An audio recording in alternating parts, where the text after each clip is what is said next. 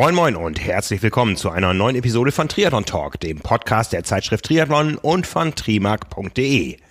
Mein Name ist Frank Wechsel, ich bin euer Publisher. Swift Level 46, 26 Jahre. Nee, ich glaube, es war umgekehrt. Aber wir sind schon mitten im Thema. Mein Gesprächspartner in der heutigen Episode ist Lennart Klein. Lennart ist für die Länder Deutschland, Österreich und die Schweiz zuständig bei Swift. Swift kennt ihr alle als, ja, wie nennen wir es mal, Online-Gaming, Training und Racing-Plattform für äh, Radfahrer und Läufer und damit auch für Triathleten. Ich schaue mit Lennart mal, was das Jahr 2020 aus Swift gemacht hat wie momentan die Planungen für die nächsten Events sind, was wir vielleicht auch zusammen vorhaben und wohin die Reise bei Swift geht. Also setzt euch auf die Rolle, nehmt euch eine Stunde Zeit und lauscht meinem Gespräch mit Lennart Klein. Lennart Klein, Hallo aus Hamburg. Ich erwische dich wahrscheinlich in Köln. Hi Frank, richtig, genau. Du bist in Köln zu Hause. Bist du heute schon geswiftet? Wir haben jetzt, äh, heute ist ähm, Donnerstag, der 8. Oktober und es ist knapp 11 Uhr. Viele Leute waren wahrscheinlich schon unterwegs heute mit euch. Wie ist es bei dir selber? Äh, ja, ich selber bin noch nicht geswiftet, äh, habe es aber heute noch vor. Das Wetter wird jetzt nicht so schön sein heute und ich denke, eine Stunde kriege ich auf jeden Fall hin. Äh, schaff's doch nicht ganz, Swift morgens immer als allererstes äh, zu nutzen, aber irgendwann am Tag schaffe ich es eigentlich immer.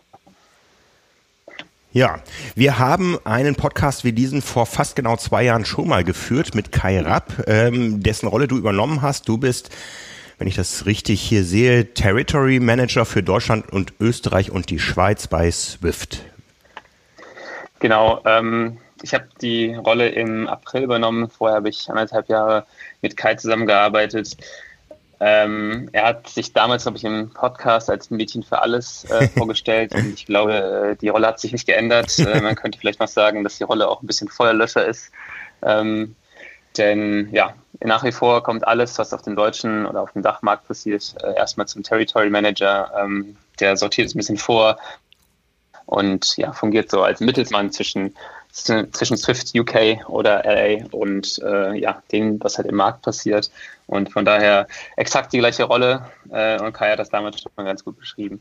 Ja, bei uns im Verlag hier, wir haben eine gesunde Mischung aus Leuten, die äh, Triathlon mit Herz und äh, oder mit viel Herzblut betreiben seit vielen Jahren, auch absolute Rookies dabei. Das ist ganz gut für die Mischung. Wie ist das bei euch? Welchen Background hast du? Musstest du ähm, schon eine gewisse Anzahl Radkilometer vorweisen oder auch Swift-Kilometer, äh, bevor du die Rolle annehmen konntest? Wo kommst du her? Ähm, ich selber komme aus dem, aus dem Radsport, also aus dem Amateurradsport, kein, kein Profi-Background für mich. Ich fahre die sogenannten, man nennt sie mal Runden, die Kirchturmrennen, äh, auf kurzen ein Kilometer, ein bis zwei Kilometer Runden, dann fährt man da so 60 bis 80 Runden. Ähm, ja, das sind so die typischen Kriterien in Deutschland. Ähm, muss sagen, äh, im Triathlon-Bereich habe ich noch ein paar Hausaufgaben zu machen, aber befasse mich jetzt, seit ich bei Swift bin, auch äh, ja, viel mehr damit. Äh, war letztes Jahr bei meinem ersten Langdistanz-Triathlon, als ich in Frankfurt war. Ich glaube, es war im, das müsste Ende Juni gewesen sein. Es war sehr, sehr heiß hier für mich und bin danach direkt weiter nach Rot. Also habe dann so meine ersten Erfahrungen gemacht äh, mit dem Triathlon. Und äh, ja, seit ich im April die Rolle übernommen habe, äh, beschäftige ich mich mehr, mehr damit, weil es auch einfach zum Tagesgeschäft gehört für uns. Ähm, von daher ein, eine gewisse Anzahl an Radkilometern äh, musste man eigentlich nicht vorweisen, denn ich bin auch nicht so der trainingsfleißigste. Ähm, das ja. Ist, ist ja immer relativ. Also Triathleten glauben ja, sie trainieren viel, aber bei Radsportlern äh, im Amateurbereich kommt dann noch deutlich mehr zusammen. Was, was ist so dein, dein, dein Jahresumfang äh, in Kilometern, in Zeit, in Wochenstunden? Ähm, ich würde mal schätzen, dass ich im Jahr im Schnitt in den letzten Jahren so auf, ja, sagen wir 9.000 bis 10.000 Kilometer gekommen äh, bin. Dieses Jahr ist tatsächlich ein bisschen mehr gewesen, äh, weil bei mir auch viele Rennen ausgefallen sind. Das heißt, ein bisschen mehr äh, Training äh, war dieses Jahr dabei und ich denke mal, dass ich so auf zwölf kommen werde. Das ist dann schon ein gutes Jahr für mich. Oh ja, hm, ja das, ist, das ist ordentlich. Äh, ich erinnere mich noch, ich bin aus dem Radsport ein bisschen länger raus, da gab es immer ABC-Amateure. Wel welches Niveau fährst du da? Äh, genau richtig. Es gab früher mal ABC-Amateure. Ähm, ich bin immer in der A-Klasse gestartet. Das ist jetzt letztes Jahr, glaube ich, geändert worden in Elite-Amateur und Amateur. Also es gibt nur noch zwei Klassen. Ähm, und das heißt jetzt äh, gehöre ich da zu den Elite-Amateuren. Das ist der fancy Name da. Wie, wie lange fährst du schon Rad? Sportlich?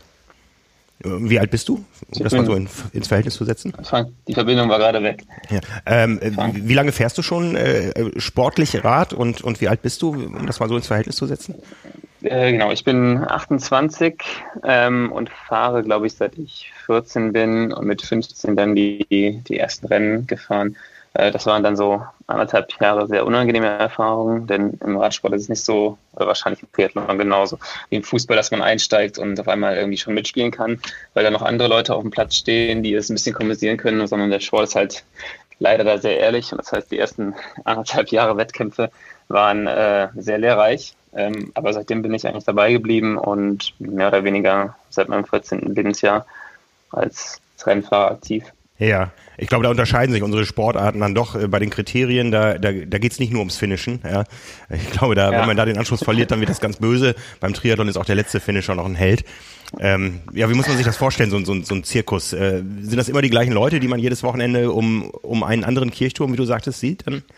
Ja, tatsächlich. Also ähm, es gibt in NRW eine relativ große Szene und das heißt, äh, da sieht man mehr oder weniger die gleichen Gestalten jedes Wochenende. Und wie du schon sagst, äh, es geht nicht so ums Finishen und vor allem wird einem äh, das Finishen auch verwehrt, wenn man da abgehängt wird auf so einer 1 Kilometer Runde und dann überrundet ist, dann wird man rausgenommen. Das heißt, äh, meine Eltern haben mich am Anfang äh, quer durch NRW gefahren für, sagen wir im schlimmsten Fall fünf Minuten Einsatzzeit. Oh äh, nach, nach einer Minute abgehängt, nach vier überrundet und dann rausgenommen. Oh. Ähm, das heißt, irgendwann musste ich auch mal ein bisschen besser werden, damit, ich, damit sich das Ganze lohnt. Ähm, aber ja, wie du sagst, es ist ungefähr der gleiche Rennfahrerzirkus, den du jedes Wochenende siehst. Manchmal sind es zwei Rennen, manchmal sogar drei Rennen. Ähm, und ja, das ist so die Amateurszene in, im deutschen Radsport eigentlich. Ja, Am Amateur heißt aber, du hast auch nebenbei eine berufliche Laufbahn verfolgt. Was hast du da gemacht bisher? Genau, also ich habe ähm, im Bachelor VWL studiert an der Uni Köln bis äh, 2016, glaube ich, oder 2017. Äh, habe dann anderthalb Jahre in Berlin in der Agentur gearbeitet äh, und bin danach direkt eigentlich zu Swift ähm, und habe jetzt äh, neben meiner Tätigkeit bei Swift im Jahr 2018 dann meinen mein Master angefangen, ähm, den ich so ein bisschen neben dem Beruf mache und ich werde hoffentlich äh, diesen Winter fertig mit dem Master der in Nachrichtensportmanagement. Ja, das heißt, du bist Sportmanager und managst in Deutschland die Marke Swift. Ähm, Swift kommt aus Kalifornien, richtig? Richtig, genau, aus Long Beach. Aus Long Beach und du bist quasi Swift Deutschland. Genau, einer, äh, ja, ein Einzelkämpfer auf dem deutschen Markt. Genau. okay.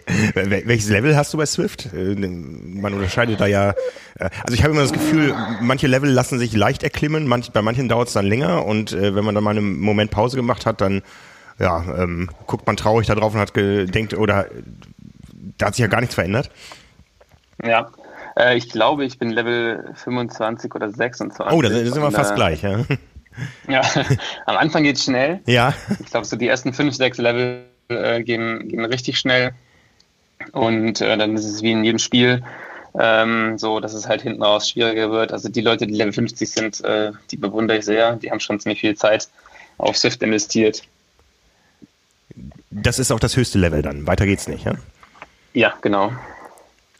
Ja, reden, reden wir über Swift. Du bist äh, noch nicht so lange dabei, wie es Swift gibt. Äh, fangen wir noch mal vorne an, äh, so die Entstehungsgeschichte von Swift. Das Ganze war ja irgendwie, ja, man, man hat immer so das Gefühl, man, es ändern sich immer so die Voraussetzungen. Mal ist es ein Spiel, mal ist es Sport. Ähm, dieses Jahr war sicher ein ganz besonderes Jahr. Für uns mal ein bisschen ein in die Geschichte von Swift. Ja, genau. Swift ist, ähm, kommt aus dem Gaming.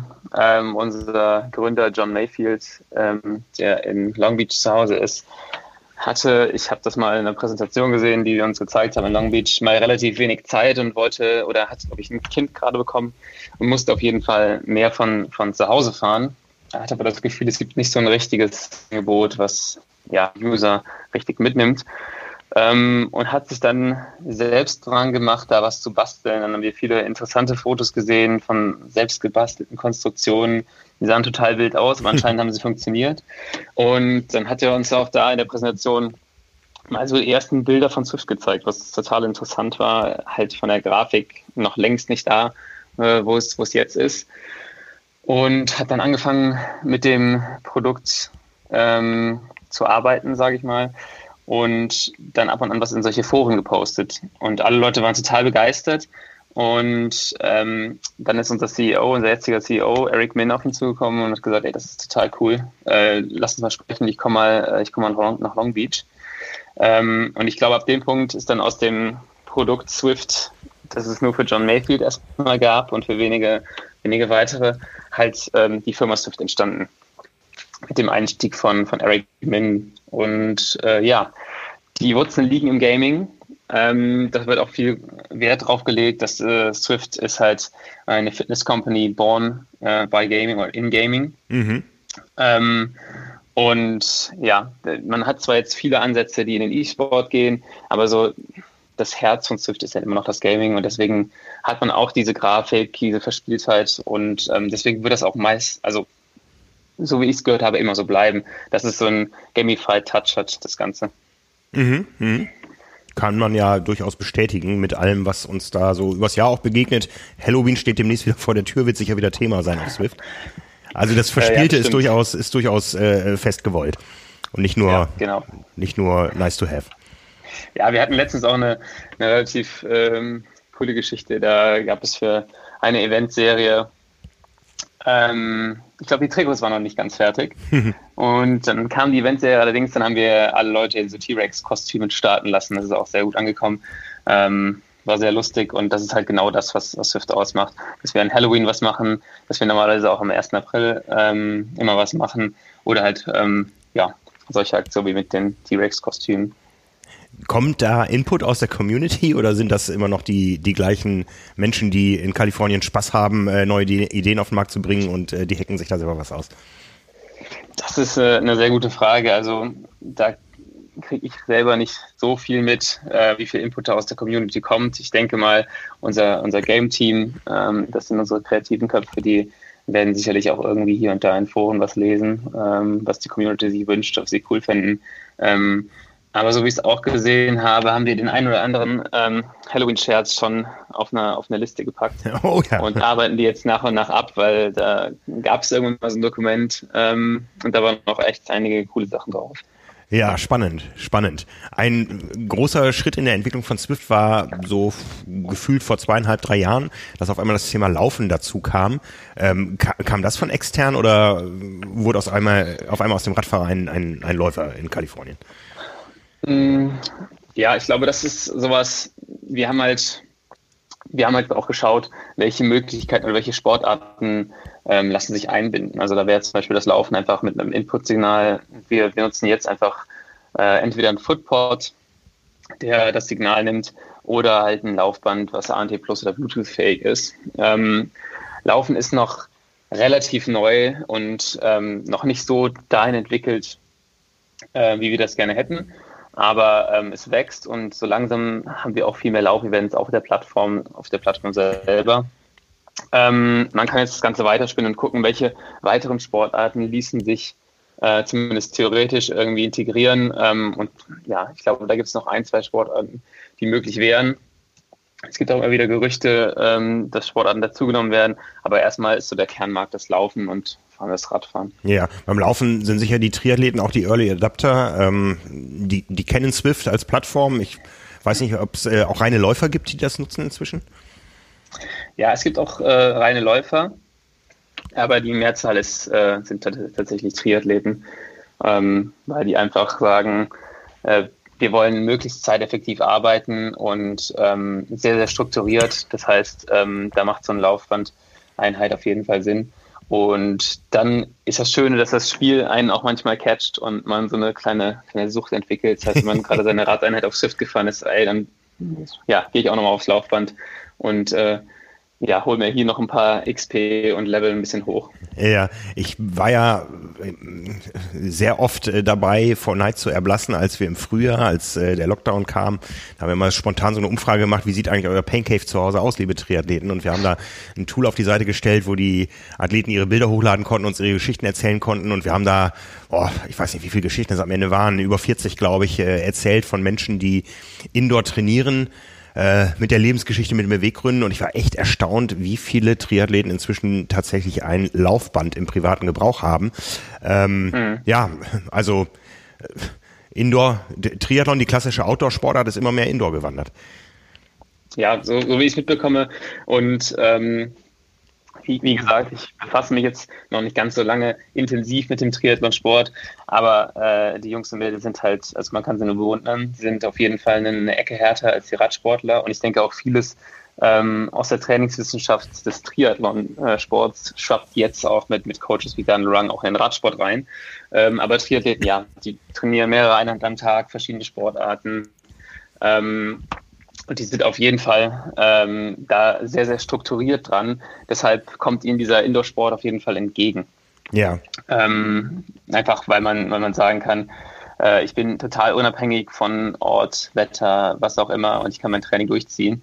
Und dann gibt es auch, ja, äh, korrigiere, korrigiere mich, wenn ich komplett falsch liege, aber ich glaube, Lionel Sanders ist so der Vorreiter des Indoor-Trainings. Ja, ähm, so unser Simon Müller hier. Und, ja, und das ist halt, der ist halt eine, eine krasse Maschine, der ja, Kerl. Ja. Und äh, sehr, sehr beeindruckend, wie er auch Anfang April auf Swift ähm, da das Team Alpecin Phoenix äh, hat stehen lassen.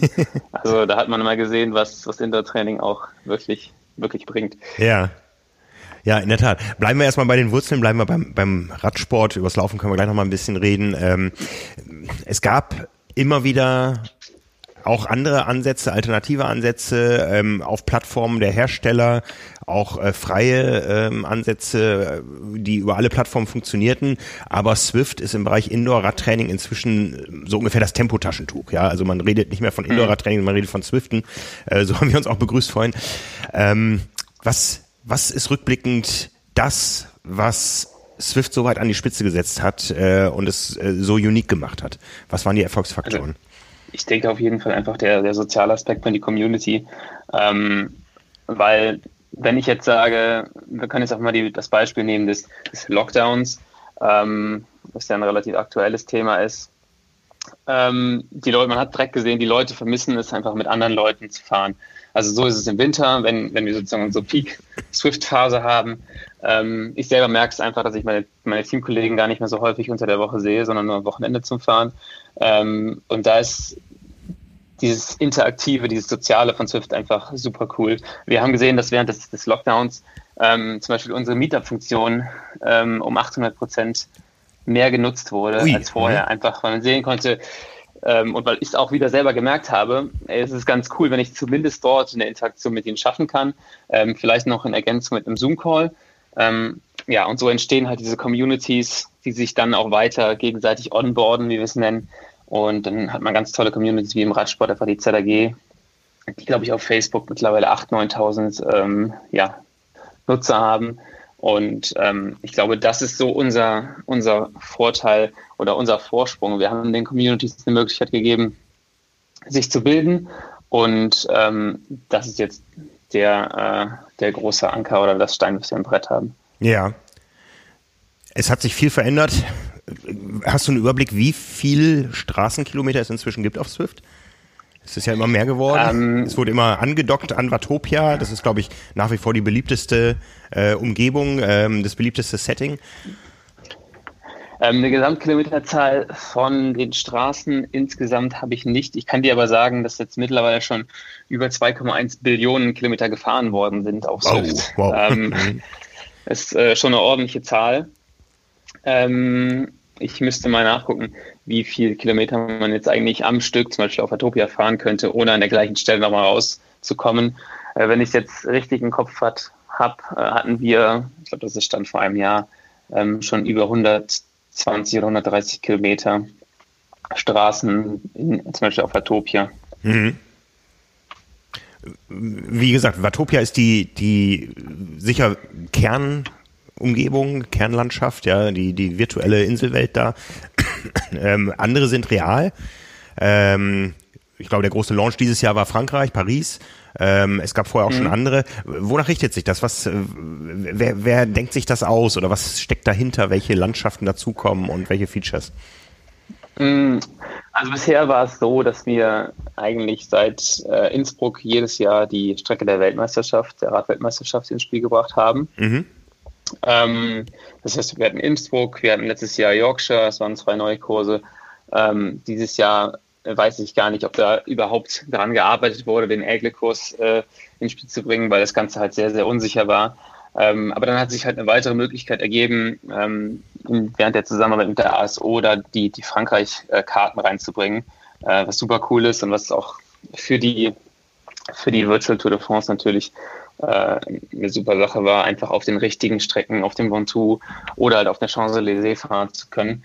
Ähm, ja, von daher weiß ich nicht, ob es da äh, fixe Regeln gibt, was ins Spiel kommt, aber die Erfahrung zeigt halt auch mit Richmond 2015 ähm, und dem, dem Olympiakurs in London, ähm, dass man halt die Strecken nimmt, die irgendwie an ein großes Radevent gekoppelt sind. Ja, London ist ein gutes Stichwort. Ich war im letzten Jahr mit meinen Kindern in London und zur Vorbereitung haben wir uns gemeinsam auf äh, vor Swift gesetzt. Also ich bin geradelt, die Kinder haben geguckt und hinterher haben wir die Dinge wiedererkannt in der in der echten Welt.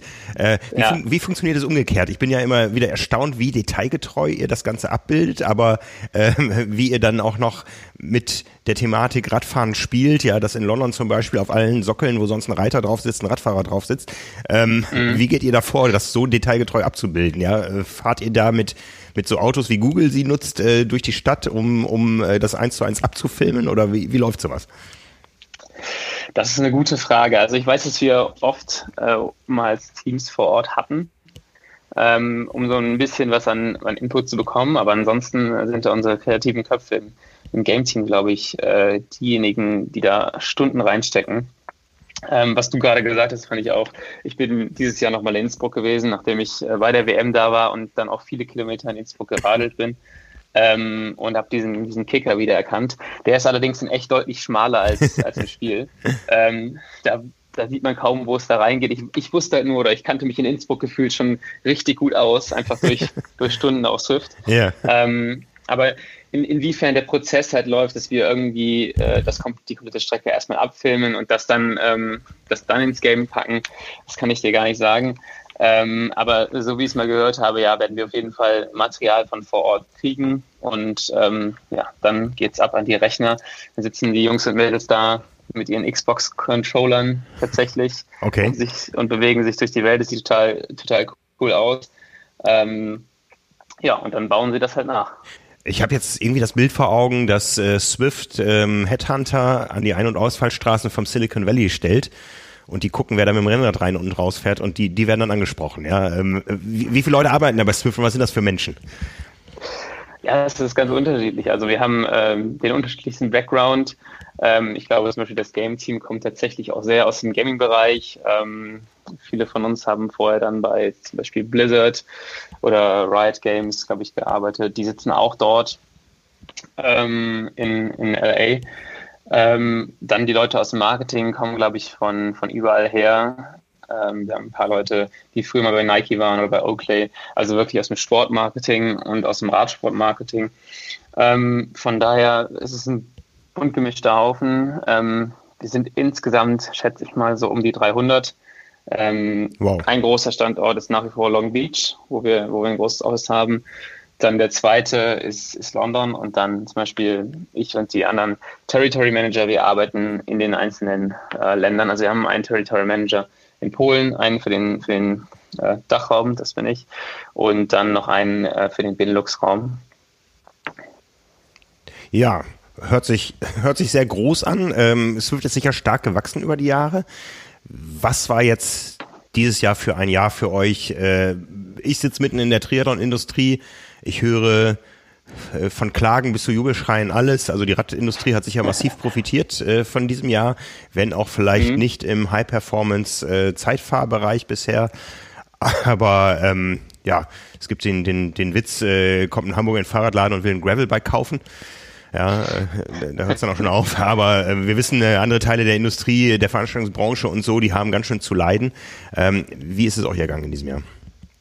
Ja, für uns war natürlich auch ein extrem äh, spannendes Jahr. Ähm, hat uns vor viele Herausforderungen gestellt. Ich denke, was wir halt gemerkt haben, äh, natürlich die Länder, die stärker betroffen äh, waren von Covid-19, ähm, die haben auf jeden Fall nach einer Lösung wie Swift gesucht ähm, für viele Leute oder vor allem für die Radsportler, ich denke auch für die Triathleten war es so, ähm, mit, dem Wett mit dem Wegfall der äh, Wettkämpfe sind wir Sportler nun mal irgendwie auf die Suche gegangen, was kann man sonst machen. Und viele Wettkämpfe gab es dann auf Swift und auf Swift gefunden. Also Swift ist sozusagen dann eingesprungen und hat Dinge organisiert wie die Virtual Tour de France, ähm, wie die Z-Pro Tri-Series oder jetzt auch relativ äh, vor kurzem den Super League Triathlon. Ähm, ich habe eben schon mal gesagt, viele Leute haben angefangen, die Meetup-Funktion zu nutzen. Da haben wir dann auch die Features ausgebaut. Früher konnte man 50 Leute in einen Meetup packen, dann waren es 100. Jetzt kann man auch Rennergebnisse hinzufügen. Das heißt, man kann auch kleine Rennen fahren mit seinen Freunden. Ähm, ja, wir haben im April sehr, sehr, sehr viele Anfragen bekommen, weil halt vielen Leuten, die in Real-Life-Wettkämpfe weggefallen sind, wir haben Anfragen von Teams bekommen, von, von Veranstaltern ähm, und konnten leider nicht, nicht alles machen aber haben dann, glaube ich, uns auf die ganz äh, großen Dinge konzentriert und halt, ja, wie ich eben schon sagte, die Tour de France, äh, die Pro Series oder den Super League Triathlon äh, organisiert und ähm, hatten alle Hände voll zu tun, würde ich sagen. Ja, ja. Wie, wie wichtig ist für euch der Bereich Racing überhaupt? Äh, schon sehr wichtig. Also ich würde sagen, das, da entwickelt sich halt ein ganz, ein ganz neues Segment im Sport. Also einfach auch eine neue Disziplin. Ähm, die hat natürlich einen riesen Aufwand, äh, Aufwind bekommen dieses Jahr, einfach weil viele ähm, damit mal konfrontiert wurden, die vorher gesagt haben, ja, okay, ich habe meine, hab meine Wettkämpfe auf der Straße, ähm, ich muss es nicht unbedingt ausprobieren, ähm, habe schon davon gehört und natürlich mit so einem Jahr wie diesem Jahr, wo man dann Kontaktbeschränkungen hatte, vielleicht nur zu zweit fahren konnte in einer, in einer gewissen Zeit, ähm, haben es viele dann doch mal ausprobiert. Und ähm, vor allem halt die Leute, die ähm, wettkampfaffin sind. Und deshalb ist dieser Bereich nochmal stärker gewachsen. Ähm, trotzdem haben wir auch sehr, sehr viele User, die sagen, ich fahre einfach nur aus sozialen Gründen, ich fahre einfach nur, weil es mein Indoor-Erlebnis äh, so viel besser macht. Und äh, es ist schwierig zu sagen, wie viel Prozent der User, die wir haben, Rennen fahren und wie viele einfach nur so fahren für sich oder in, in strukturierten Workouts. Ähm, ich würde sagen, der Rennfahreranteil oder der, der Anteil an Leuten, die gerne an Wettkämpfen teilnehmen, ist dieses Jahr deutlich gestiegen. Mit gestiegen mit der Teilnehmerzahl ist sicher auch ähm, deutlich wahrnehmbar die Diskussion um Fairness, um Vergleichbarkeit und so weiter. Da habt ihr sicher dieses Jahr eine enorm steile Lernkurve durchmachen müssen, oder? Ja, auf jeden Fall. Also man hat halt gesehen, ähm, als es anfing im, im, März, April, dass einige Länder in den sogenannten Lockdown gegangen sind, ähm, haben sich alle Leute überall irgendeine Rolle besorgt, damit sie äh, von zu Hause aus fahren konnten. Ähm, damit einherging natürlich auch eine höhere Zahl an User, die sozusagen oder die mit den sogenannten ähm, Z-Power-Rollen unterwegs sind. Ähm, das sind halt Rollen, die die Wattzahl nicht messen, sondern, sondern schätzen und das eine Geschwindigkeit umrechnen, ähm, die natürlich auch an den Rennen teilnehmen wollten und es auch getan haben. Ja, und um dann zum Beispiel so ein Event wie die Tour de France äh, auszurichten, mussten wir halt sehr stark an unseren Reglements arbeiten, an Möglichkeiten, wie, wie, wie schaffe ich einen fairen Wettkampf, auch wenn ich nicht vor Ort bin. Also ursprünglich war die Idee, wir können nur Wettkämpfe machen, wenn wir vor Ort sind mit einheitlichen Rollentrainern. Alles muss nochmal geeicht werden. Ähm, Davon mussten wir jetzt abrücken, einfach weil die Situation nicht anders erlaubt hat. Ähm, und ich denke, wir haben da ganz gute Lösungen gefunden. Ähm, es gibt Möglichkeiten, dass man über ein sogenanntes Dual Recording zwei Powerquellen vergleicht und schaut, weichen die voneinander ab. Äh, ich glaube, Lionel Sanders hat das mal gesagt in einem seiner Videos. Im besten Fall macht man ein Triple Recording, was hm. natürlich für den normalen Menschen überhaupt nicht umsetzbar ist. Ähm, aber so, wenn es in Richtung Top-Sport geht oder absolute Vergleichbarkeit, ähm, ist das schon der, der Standard, den man ansetzen sollte, weil dann kann man drei verschiedene Powerquellen übereinander legen und schauen, ähm, passt das ungefähr. Ähm, ja, und dann gibt es noch die Möglichkeit der, der, der Gewichtskontrolle äh, über ein sogenanntes Weigh-in-Video, dass man einmal zeigt, okay, ich habe hier eine Waage, ich lege ein geeichtes Gewicht drauf, dann steige ich drauf ähm, und kann halt zeigen, ich stehe frei, äh, das ist mein Gewicht an dem und dem Tag. Ähm, ja, da ist vor allem auch aus der Community ähm, viel gekommen. Die waren sehr kreativ und haben auch nach Möglichkeiten gesucht und vor allem die Communities, die schon länger in diesem Rennbusiness drin sind, äh, waren da schon sehr weit. Und auch wir sind da dieses Jahr auf jeden Fall nochmal ein ganzes Stückchen weitergekommen und ähm, fühlen uns jetzt auch in der Lage, eine Weltmeisterschaft auszurichten im Dezember und sagen, dass da auf jeden Fall fairer Sport geboten werden wird. Ja. Das heißt, es gibt eines, eine offizielle Swift-WM oder wie nennt sich das dann? Genau, richtig. Ähm, wenn ich es jetzt komplett richtig im Kopf habe, ist es am 8. und 9. Dezember soweit, ähm, dass es tatsächlich die UCI-Weltmeisterschaft gibt im, im Swiften. Und ähm, da hat jedes Land äh, oder jedes Land hat ein bestimmtes Kontingent an Startplätzen bekommen.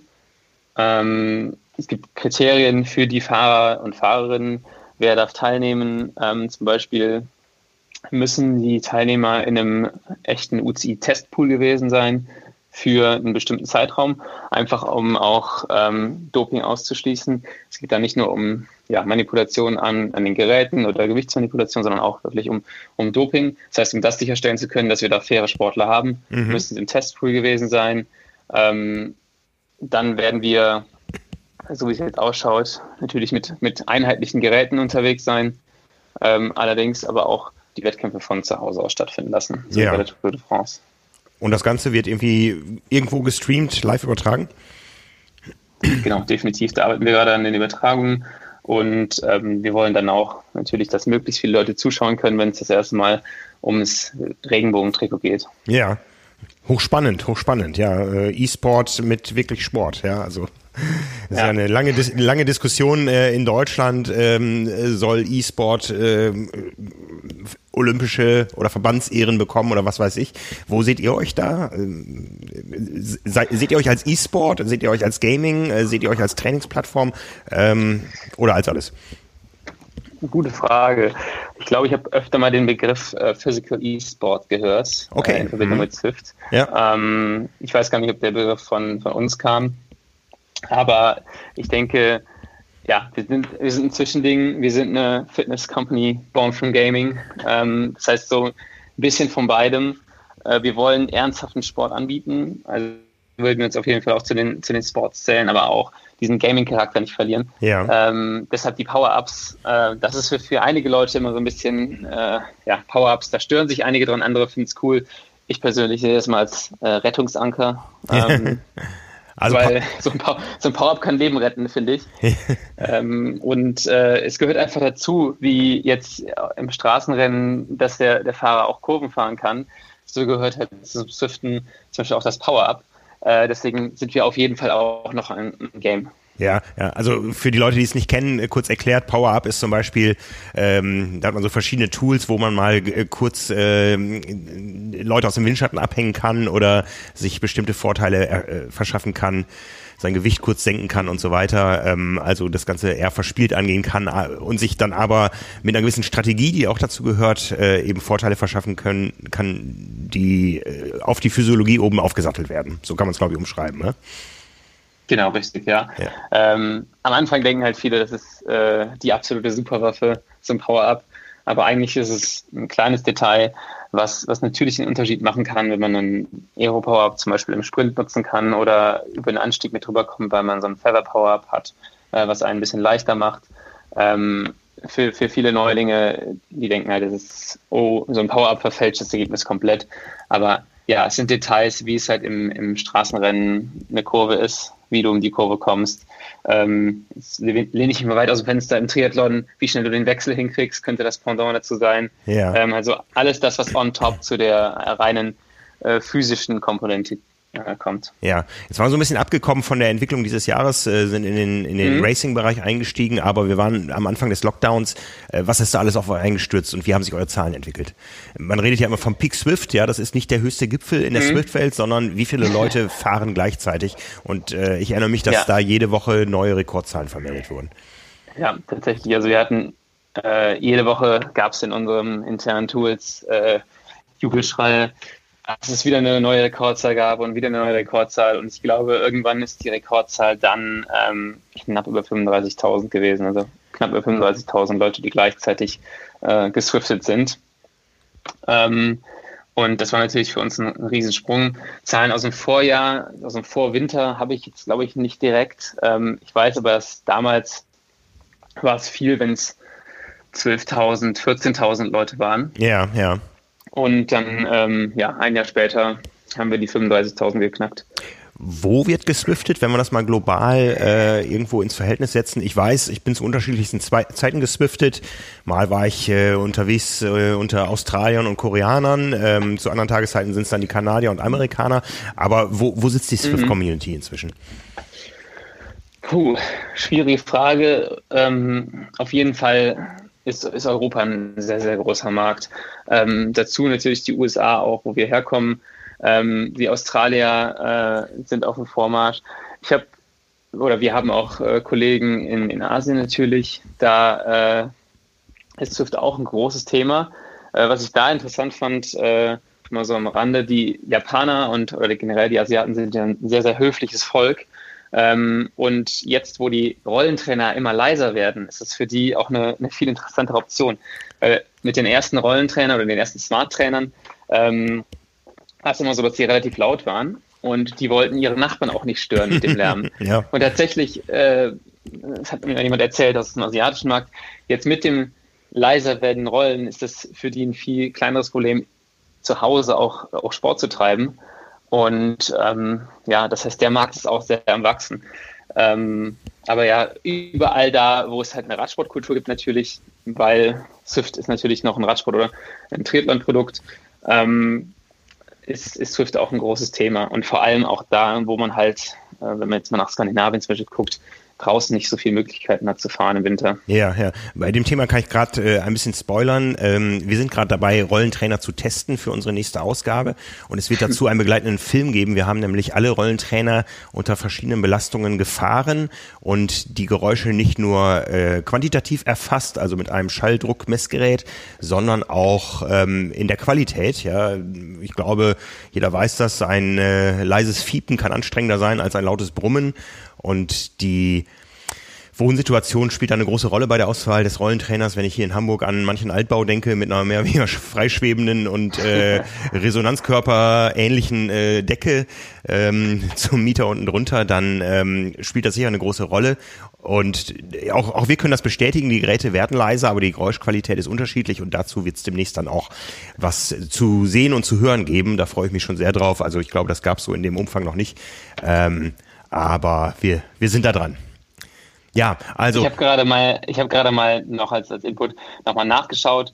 Ähm, habe jetzt tatsächlich auch so eine, so eine Rangliste ähm, von Ländern, wo viel geswitcht wird und da ist Deutschland aktuell auf Platz 4. Auf Platz 4. Also, Jetzt lass mich mal raten. Die USA sind sicher ähm, davor.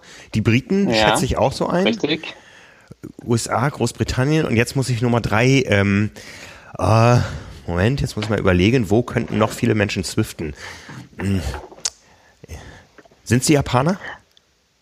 Äh, die Japaner sind auch noch vor Deutschland, genau richtig. Ja, ja. Dann wow. haben wir noch äh, da vorne in dem, in dem Bereich äh, die Kanadier und die Australier. Also das sind die Regionen, wo sehr viel geswiftet wird. Okay.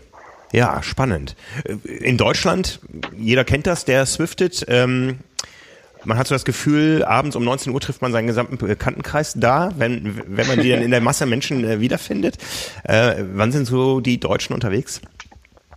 Ja, also Peak-Zeit kann ich dir sagen, zum Beispiel für Europa, wenn du sehr viele Swifter treffen willst, Dienstagabend 19 Uhr ist der Zeitpunkt, wo du die meisten Europäer triffst. Äh, das trifft wahrscheinlich dann auch auf die, auf die Deutschen zu. Jetzt können wir nochmal spoilern, ja? Dürfen wir schon verraten? Äh, ja, ja, kannst du dann wahrscheinlich schon sagen. Dann verraten wir es. Es geht äh, Anfang November los, die neue Saison mit den Trainingsplänen von Power and Pace. Und jeden Dienstagabend um 19 Uhr gibt es ein gemeinsames äh, Swift Workout, äh, ein Intervalltraining. Das orientiert sich an der an den höchsten Klassen der Trainingspläne, an den Plänen für die äh, Finisher und Qualifier, die also die Langdistanz machen. Aber die Pläne sind so ausgelegt, dass auch in den äh, Klassen, in den, in den Trainingsplänen für die etwas weniger ambitionierten Athleten sich die Programme wiederfinden. Die können dann eher aussteigen oder das Ganze, Entschuldigung, mitfahren.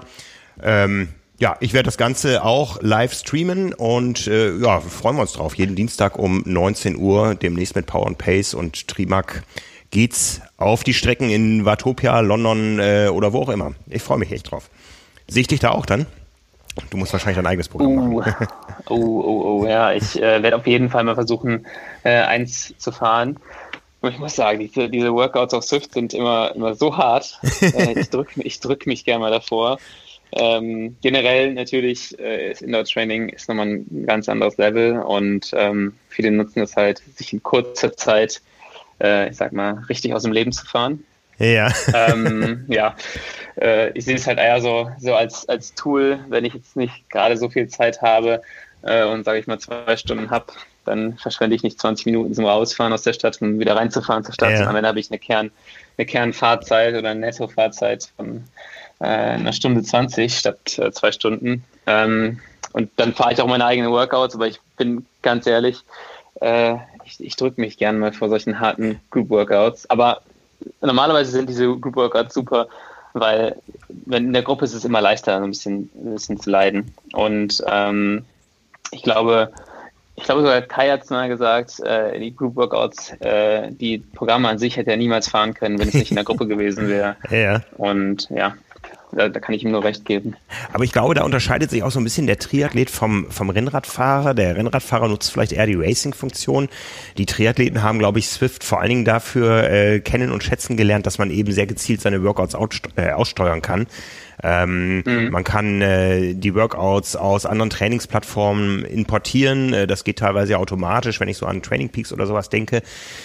Und es hat eben viele Vorteile, ähm, dass man eben nicht seine Intervalle im Straßenverkehr fahren muss, dass man nicht erst eine halbe Stunde ähm, bis hinter die letzte Ampel fahren muss, sondern äh, nach einem kurzen gezielten Aufwärmprogramm gleich starten kann, dass das Ganze sehr sicher ablaufen kann, weil man eben indoor sitzt und ähm, ja nicht mal umfallen kann eigentlich und auch gar kein Problem mit Straßenverkehr ja. hat. Also ich glaube, das sind so die die Vorteile, die das Indoor-Training im, im äh, Triathlon-Bereich äh, bietet und äh, warum viele Triathleten auch bei euch da aktiv sind. Habt ihr da irgendwie eine Statistik? Wer ist, wer ist Triathlet, wer ist Radsportler oder wird das abgefragt beim Login, äh, beim, beim erstmaligen mhm. Anmelden momentan überhaupt? Ja, wir haben ungefähr 25 Prozent äh, der User, die sagen, äh, ich bin Triathlet. Okay. Ähm, ja, das heißt, äh, davon äh, gibt es wahrscheinlich auch noch Leute, die am Anfang sich angemeldet haben und gesagt haben, so, okay, ich habe einfach auf Radsport geklickt. Vielleicht ist die Zahl auch ein bisschen höher. Ähm, aber mindestens 25 Prozent sind Triathleten. Okay. Ähm, und mhm. genau aus den Gründen, die du gerade beschrieben hast, ähm, so ein Triathlet äh, ist, ist, meist sehr fokussiert ähm, auf den Sport, auf Wettkampf, auf seine Workouts. Ähm, ich habe jetzt nochmal letztens gelesen, der Grund dafür, dass ähm, Triathleten so fokussiert sind, ist, die nehmen eigentlich fast immer an Wettkämpfen teil. Also der, der, der prozentuale Anteil von Triathleten, die auch äh, kompetitiv unterwegs sind, ist einfach viel höher als im Radsport. Ähm, Im Radsport gibt es viele Leute, die fahren einfach nur des Fahrradfahrens wegen. Hm. Ähm, und der Triathlet ist halt wirklich ernst, erst bei der Sache.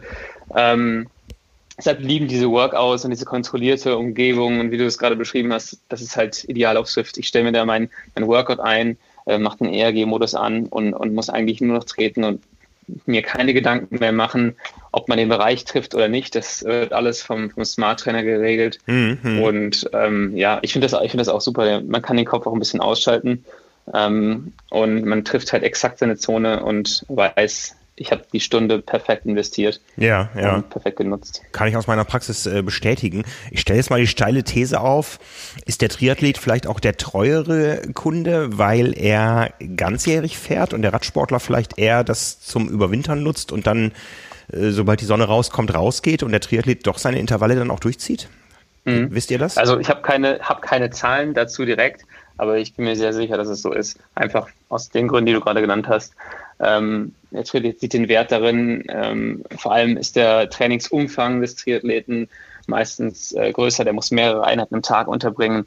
Und dann, dann muss das halt auch klappen. Dann kann er jetzt nicht eine Stunde verschieben wegen Regen oder hier nochmal 20 Minuten wegen Verkehr. Ja. Dann äh, ist der Triathlet, so wie ich ihn einschätze, halt so, der hat seine Einheiten da drin und der hakt die Boxen einfach ab. Und das, das geht wunderbar auf dem Laufband mit Swift oder, oder auf dem Smart Trainer. Mhm. War dieses Jahr insgesamt vielleicht ein anderes Jahr, weil ich stelle mir das so vor, jetzt, ich kenne das so aus dem Fitnessstudio-Bereich, die Menschen gehen über den Winter und gerade die Triathleten äh, über den Winter ins Fitnessstudio und im Sommer ruht die Mitgliedschaft dann, ähm, zumindest, zumindest physiologisch, wenn auch nicht auf dem Konto. Ähm, ja. Bei Swift kann man ja, glaube ich, nach wie vor jeden Monat äh, pausieren, wenn man möchte. Und ist, genau, das die, ist das dieses Jahr anders gelaufen, weil die Menschen eben dann doch eher ans Haus gebunden waren? Und ich erinnere mich, ich konnte teilweise, ich wohne 300 Meter vor der Landesgrenze zu Schleswig-Holstein. Ich durfte teilweise mit dem Rad nicht drüber äh, zu, zu mhm. des harten Lockdowns. Ähm, War dieses Jahr ein anderes Jahr, dass die Menschen eben aktiver bei euch auch geblieben sind? Es war definitiv ein bisschen anders. Ähm, es hat sich vieles verschoben, aber wir haben trotzdem eine, eine Saisonalität gesehen. Also das, was du eben beschrieben hast, dieses Überwintern auf der Plattform, was viele Radsportler machen, ähm, das ist nach wie vor der Fall, äh, aber halt auch ein bisschen, ein bisschen anders als, als die vergangenen Jahre. Und ähm, ich denke, viele Leute werden, haben das auch ähm, ja, kontinuierlicher genutzt, ähm, einfach weil sie während dieser ganzen Zeit auch die Effektivität von einer Plattform wie, wie Swift gesehen, gesehen haben. Ähm, ich selber habe es auch gesehen, also ich muss sagen, ähm, das ganze Rennen fahren auf Swift oder halt wirklich das Training ähm, hat auch wirklich riesig, einen riesig großen Schwung gebracht äh, in, in, den Powerzahlen mhm. äh, bei vielen Leuten in, in meinem Umkreis. Und ähm, ja, deswegen werden die Leute einfach auch vielleicht auch aus der Angst, dass es wieder einen Lockdown gibt, ähm, die Mitgliedschaft haben mehr, mehr durchlaufen lassen als sonst. Ähm, ja, aber eine gewisse Saisonalität hatten wir auf jeden Fall trotzdem. Vor allem auch, weil in Ländern wie Spanien und Italien dann irgendwann im, im Sommer, im Hochsommer, äh, wird es auch sehr, sehr heiß. Ähm, mhm. Und ich denke, dann, als dort die Situation sich so ein bisschen gebessert hat, äh, sind auch viele wieder rausgegangen. Ja, und viele kommen jetzt wahrscheinlich wieder, weil die Tage kürzer werden. Ende des Monats wird die Uhrzeit umgestellt. Dann ist nach Feierabend kein Autoradfahren mehr, mehr möglich. Äh, es sei denn, man begibt sich so ein bisschen in, in bewusstes Risiko. Aber jetzt ja. ist wahrscheinlich die Zeit, wo die Leute das Swift wieder entdecken. Seht ihr das? Oh ja, ich sehe auf jeden Fall, ich sehe auf jeden Fall ähm, wieder sehr, sehr hohe Nutzerzahlen. Ich glaube, gestern bin ich gefahren oder vorgestern, da waren, glaube ich, 18.000 Leute schon wieder online mhm. gleichzeitig. Ähm, es geht auf jeden Fall voran und, und wir sehen das auch jetzt, dass, dass wieder die, die Swift-Saison anfängt. Ähm, ich in meinem persönlichen Umfeld sehe halt einfach, ähm, so im September fährt man abends noch trainieren und merkt auf einmal, oh oh, jetzt wird es hier aber schon ziemlich dunkel. Da musst du die Lichter anmachen und selbst mit einem guten Licht, äh, muss ich persönlich sagen, fühle ich mich dann doch noch ein bisschen unwohl in, in so Straßenverkehr und habe dann jetzt auch einfach gemerkt, dass äh, unter der Woche weniger Anfragen kamen, soll man noch eine Runde draußen drehen, sondern eher sowas in Richtung, ich habe ein Meetup erstellt. Ähm, wir sehen uns um 18.30 Uhr äh, auf, auf dem Trainer aber auf Swift. Ja. Jetzt sind wir ja, wo wir hier gerade aufnehmen, in der eigentlichen Rennwoche des Ironman Hawaii. Ihr habt euch dazu mhm. was einfallen lassen. Es gibt am Wochenende die 17 Stunden von Kona. 17 Stunden hört sich äh, erstmal nach viel an. Ähm, ich bin auch gefragt worden, ob ich denn die 17 Stunden mitfahre. Hab ich gesagt, nee, äh, das habt ihr jetzt falsch verstanden. Äh, ähm, Start ist am Samstagabend um 19 Uhr, weil das so die, ich sag mal, durchschnittliche Startzeit beim Ironman auf Hawaii ist. Äh, seit dem letzten Jahr gibt es ja, oder hätte es auch in diesem Jahr gegeben, ganz viele Startgruppen und ähm, früher war immer 19 Uhr deutscher Zeit, 7 Uhr morgens hawaiianischer Zeit der Start. Daran habt ihr euch gehalten und dann geht es 17 Stunden los. Äh, das heißt von Samstagabend 19 Uhr bis Sonntag um 12. Was spielt sich da alles ab? Ja, das ist eigentlich äh, eine sehr, sehr coole Idee von unserer Triathlon-Abteilung gewesen, wie Sie gesagt haben. Ähm, normalerweise ist es das Kona-Wochenende. Ähm, wir wollen den Spirit nicht ganz verlieren, wir wollen nicht, dass es komplett ausfällt. Äh, wir machen da was zusammen mit den, mit den Triathlon, äh, mit den Triathleten, die uns das ganze Jahr begleitet haben. Ähm, vor allem mit den Triathleten, die normalerweise teilgenommen hätten oder auch eine Geschichte ähm, auf der Insel haben. Das heißt, wir haben da äh, Jan Freno, Silikine, Anne Haug, ähm, so aus deutscher Sicht, alles äh, Leute, die den, äh, die den ähm, Wettkampf schon mal gewonnen haben. Ähm, und wie du schon sagtest, 17 Stunden wird das Ganze gehen. Äh, ich habe mich auch briefen lassen vorher. Das sind die 17 Stunden, die normalerweise jeder Teilnehmer hat, äh, den, den, ja, den Wettkampf zu beenden. Ähm, und es soll einfach so ein bisschen so ein Festival sein. Wir wollen daran erinnern, dass der Wettkampf eigentlich hätte stattfind, äh, stattfinden sollen. Äh, es sind die gleichen Zeiten. Ähm, und das Schöne auch hier ist wieder, äh, oder das Schöne am Triathlon generell ist, dass es so eine gewisse Nähe zwischen dem Profiathleten und dem, und dem Amateursportler gibt. Ähm, und das Ganze wird hierdurch auch wieder ein bisschen ähm, gefeiert, weil hier fährt jedes Mal ein Profi mit jedem Amateur, der möchte, auf der ganzen Welt zusammen und begleitet sie halt. Und von daher ist es, finde ich, eine sehr, sehr coole Aktion an dem Wochenende, einfach nochmal daran zu erinnern, ähm, wir sehen uns dieses Jahr nicht, aber dafür sehen wir uns wahrscheinlich nächstes Jahr wieder. Ja, ich meine, sag mal, näher kann man einem Jan Frodeno nicht sein um die, um die, um die Uhrzeit an diesem Wochenende. Äh, ja, ja. Wobei, äh, zu der Zeit wäre Jan schon ich schaue gerade, Jan ist dran am Sonntagmorgen um 10 Uhr. Das wäre zwei Stunden vor Zielschluss äh, auf Hawaii. Da würde er wahrscheinlich auf dem Ali Drive stehen und äh, späten Finishern die Medaillen umhängen. Ähm, ich sehe, ja. es sind knapp 500 Anmeldungen bisher für den Ride mit Jan Frodeno. Wie läuft sowas dann ab? Jan Frodeno sitzt also dann in Girona auf dem Rad oder wo er sich gerade aufhält und äh, man kann mit ihm chatten und äh, ihn sehen? Genau. Ähm, Jan macht das immer super gut. Er hat ja auch, ich glaube, im März den äh, Indoor äh, gemacht. Ähm, das war äh, das war super cool für uns. Er hat das super aktiviert. Ähm, genau, er chattet dann in, im Spiel mit den Leuten, kann Fragen beantworten. Ich gehe mal davon aus, dass er relativ viele bekommen wird. Ähm, da wird er auf jeden Fall Unterstützung brauchen äh, beim Tippen. und äh, ich, ich weiß nicht genau, ob es einen Stream von Jan geben wird, aber ähm, normal macht er das immer super gut. Und ähm, ja, dann wird er da, da wird er da sicherlich irgendwie zusammen mit seinem Team dran arbeiten. Ja, wir haben uns auch entschieden, live zu streamen. Wir fangen am äh, Samstag um 19 Uhr an zum Start. Die erste Session fahre ich mit und äh, es gibt einen Livestream bei uns, wo wir uns mit den Leuten über Kona unterhalten wollen und äh, gucken, was die Anne da so macht und so weiter. Also wir wir feiern das Event auch mit.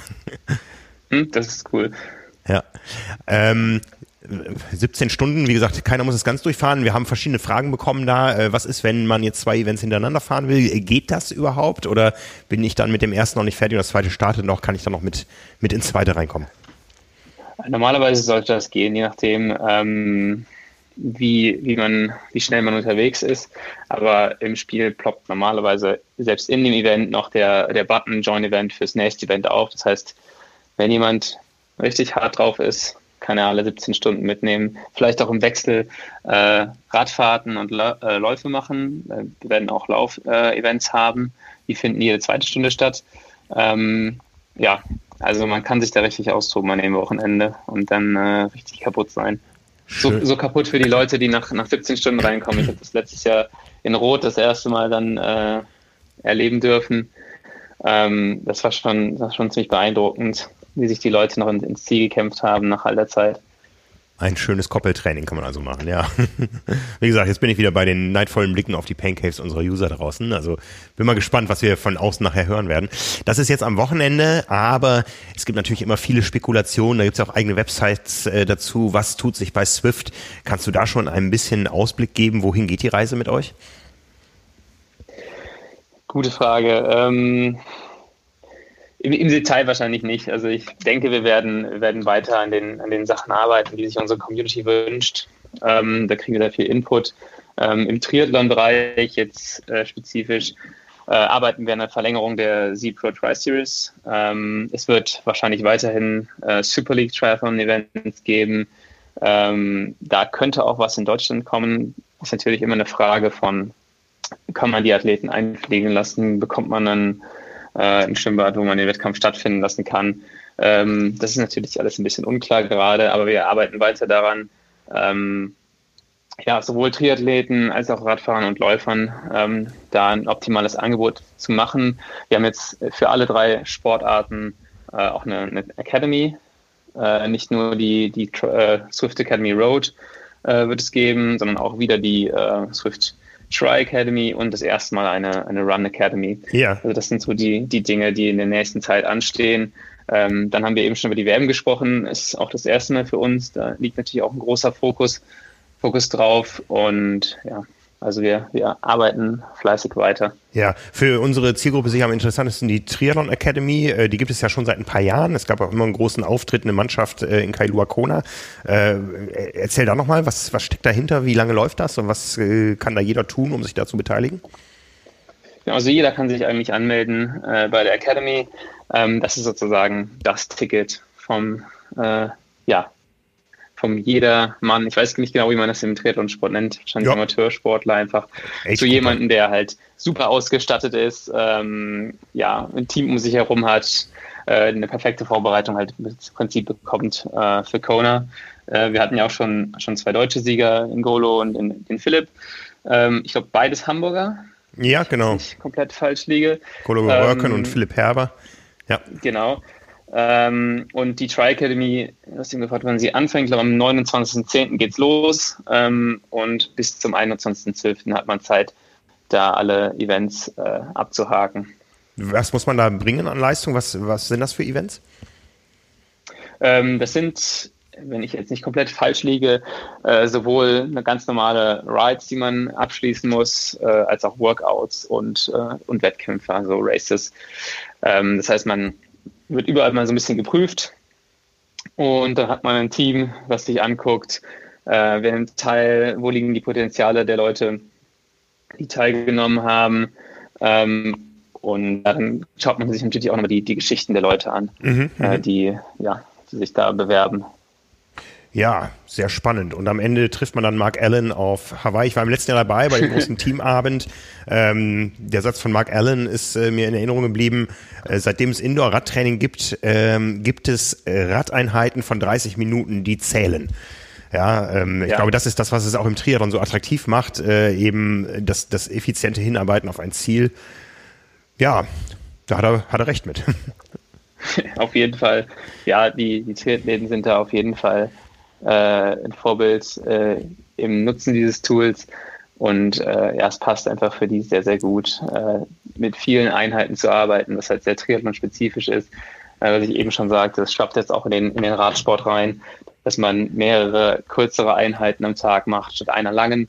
Ähm, ja, da muss man sagen, sind die Triathleten den Radsportlern tatsächlich schon immer ein bisschen voraus gewesen. Ja.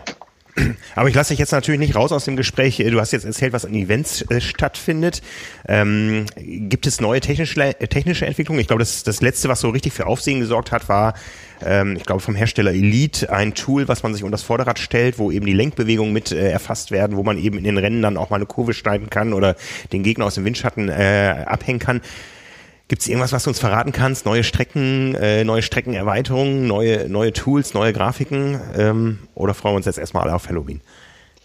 Äh, genau, Steering ist äh, etwas, was jetzt gerade ja, relativ neu ist. Elite hat ein cooles äh, Tool gelauncht. Ähm, wir haben das erste Mal getestet mit Steering letztes Jahr auf der Eurobike. Da hatten wir ähm, ein Mountainbike aufgebaut und man konnte eine Strecke Offroad fahren, was tatsächlich sehr viel Spaß gemacht hat. Also ich habe schon vorher gehört, dass wir Steering da das erste Mal zeigen werden. Und ich dachte mir so, ja, mal schauen, dass das, was es gibt. Aber als ich das erste Mal drauf saß, hat das, hat das echt Bock gemacht. Und das, was ich so gehört habe aus der Community, äh, das war auch sehr, sehr positiv zu dem ganzen Thema. Ähm, ja, wir werden weiterhin natürlich mit unserer Future Works Abteilung, so heißt sie bei uns, äh, an neuen Features ähm, arbeiten. Wir planen was oder testen auch was, das heißt Boost Mode. Ähm, wahrscheinlich nicht unbedingt sehr Triathlon-spezifisch, aber das ist sowas wie ähm, vergleichbar. Ich glaube, im Formel 1, in der Formel 1 gab es mal so ein Care-System. Man lädt mit der Bremsfunktion in der Formel 1 damals äh, so einen Boost auf und kann den dann wieder nutzen. So wird das wahrscheinlich mit Boost Mode auch sein. Man fährt äh, und kann sich dann entscheiden, seinen Boost aufzuladen. Das heißt, man muss mehr treten, als man eigentlich treten müsste und hat dann aber sozusagen einen Boost geladen. Man kann da bis zu fünf in dem kleinen, der kleinsten Boost-Stufe und drei in der mittleren Boost-Stufe aufladen und die kann man dann effektiv einsetzen. Also noch eine weitere Gamification, ähm, mhm, mhm. die wir testen. Ähm, wir hoffen, dass wir weiter an so Sachen arbeiten können, die von der Community gewünscht sind. Ähm, und ja, da gibt es schon die ersten, ersten Tools, wie zum Beispiel Clubs, das bald hoffentlich kommt. Und ähm, das erlaubt dann auch Communities ein bisschen mehr selbstständig zu agieren, ähm, ein bisschen mehr selbstständig Events zu veranstalten. Ähm, ja, aber ansonsten glaube ich keine spruchreifen neuen Features in, den nächsten, in der nächsten Zeit. Äh, aber da muss ich auch sagen, manchmal überrascht ein Swift und launcht einfach was, ähm, womit man gar nicht gerechnet hat. Ja, ihr wart bisher immer für eine Überraschung gut. Das hat uns viel Spaß gemacht. Ich danke dir fürs Gespräch, für die Einblicke in das, was sich bei euch getan hat und tut. Und äh, ja, freue mich jetzt erstmal aufs Wochenende. Werde sicher bei der einen oder anderen Session dabei sein und vor allen Dingen freue ich mich dann auf die gemeinsamen Trainingseinheiten äh, mit unserer Community bei euch. Ja, Lennart, dann wünsche ich dir viel Spaß äh, beim nächsten Swiften. Vielleicht sehen wir uns mal da draußen irgendwie. Danke. Was ist deine Lieblingsstrecke? Ja, das als abschließende Frage. Was ist dein, dein absolutes Highlight? Ähm, wenn ich einfach nur fahre, fahre ich relativ gerne ähm, Sand and Sequoias. Oh ja. Druck, mhm. ja. Eine Mischung ja. aus, äh, aus Wüstenlandschaft und Dschungel. Äh, wenn ich Rennen fahre, ist es tatsächlich, glaube ich, der Innsbruck-Ring. Einfach äh, aus dem Grund, dass man die Chance hat, sich auf der Abfahrt kurz zu erholen und einfach mal gar nicht zu treten. Ja. Äh, das hat man halt sonst selten. Und äh, deswegen ist das wahrscheinlich noch näher an den Kriterien, die ich sonst fahre, ja, äh, ja. als alles andere. Ja, ich bin am liebsten im Dschungel unterwegs. Das macht mir immer viel Spaß. Ja, von daher. Wir sehen uns da draußen und äh, im, im Frühjahr telefonieren wir wieder und dann gucken wir, wer, wer bis dahin auf dem höheren Level ist. Auf jeden Fall. cool, dann freue ich mich auf die Workouts und wir sehen uns äh, dienstagsabends 19 Uhr. So machen wir das. Vielen Dank, Lennart Klein.